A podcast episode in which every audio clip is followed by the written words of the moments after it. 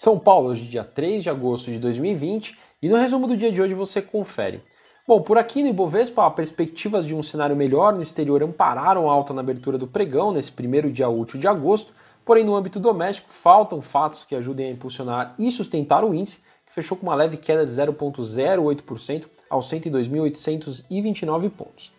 Indo para o cenário corporativo, a agenda da semana está marcada com movimentos de precificações que mostram o maior número de ofertas iniciais em mais de uma década. Três companhias terão os preços das ações de suas ofertas iniciais fixados nos próximos dias. Dia 3 de agosto, agora, o IPO da construtora Uinc e no dia 6 de agosto, das lojas Quero Quero e farmácias Demil.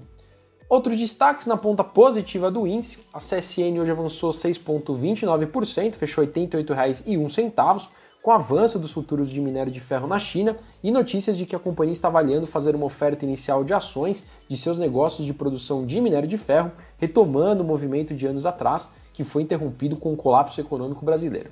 No setor de siderurgia e mineração, a Vale hoje caiu 0,74%, fechou a R$ 60,26 a Uzi Minas ganhou 3,22%, fechou R$ 8,40. E a Gerdau, GGBR4, teve uma alta de 0,29% a R$ 17,50.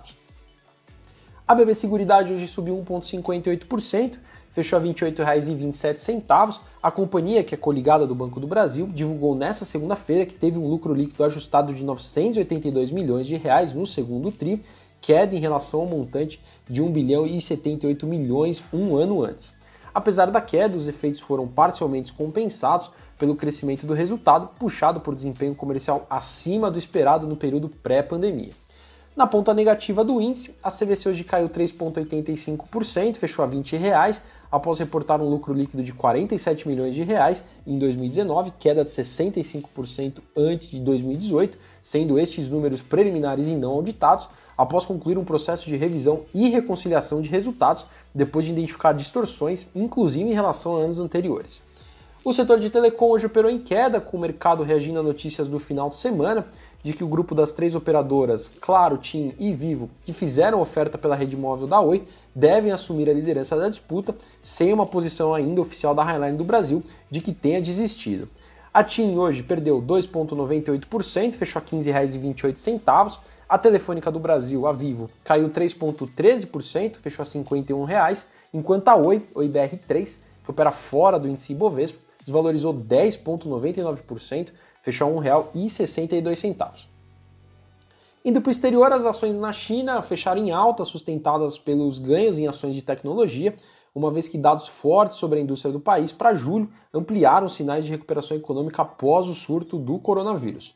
O índice CSI 300, que reúne as maiores companhias listadas em Xangai e Shenzhen, avançou 1,62%, enquanto o índice de Xangai teve uma alta de 1,75%. Os principais índices da Europa registraram alta hoje com o impulso de uma expansão modesta na atividade industrial da zona do euro e esperanças de novos estímulos nos Estados Unidos. O índice FTS Eurofirst 300 subiu 2,08%, enquanto o índice pan-europeu ganhou 2,05%. Em Wall Street, as ações tiveram um dia de alta, com os papéis de tecnologia novamente tendo impacto positivo sobre a Nasdaq, teve uma alta de 1,47%, e o Dow Jones subiu 0,90%, e por fim o S&P 500 teve uma alta de 0,69%.